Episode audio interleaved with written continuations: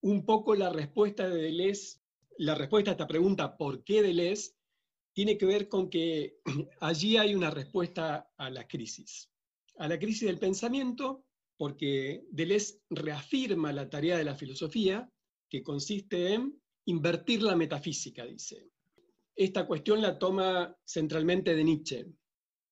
La metafísica para Nietzsche se inicia con la filosofía misma, o sea, con Platón.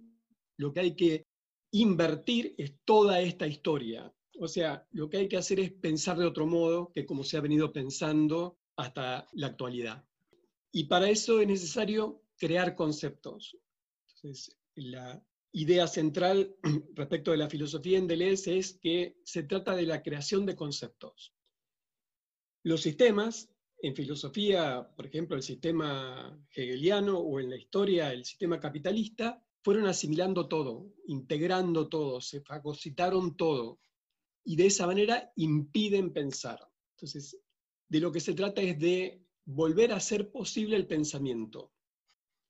Como consecuencia de la crisis, ya no sabemos cómo pensar, ya no sabemos pensar.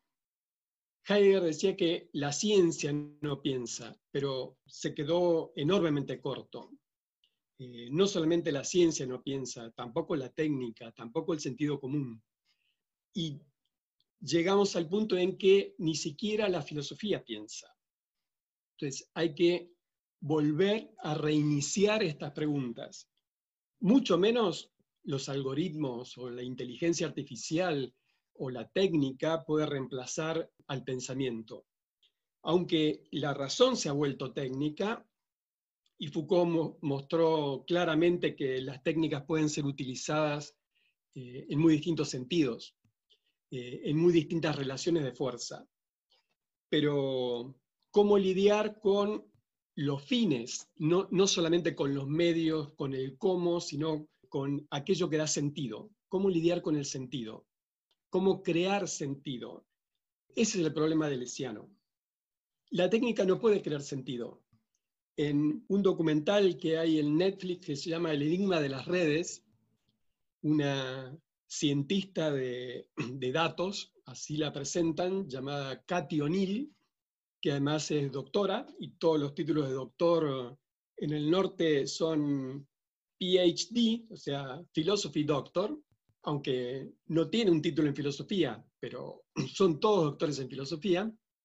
Bueno, esta mujer dice, Siempre digo que los algoritmos son opiniones en código y que los algoritmos no son objetivos.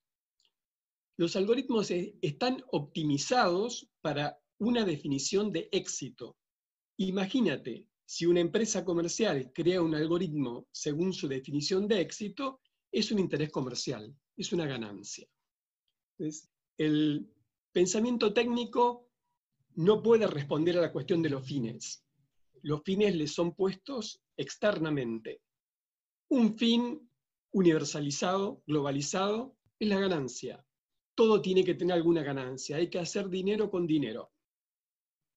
La técnica no puede resolver estos problemas. Entonces, ¿cómo resolverlos? Pensando de otro modo. Eh, es necesario volver a iniciarse en el aprendizaje del pensamiento.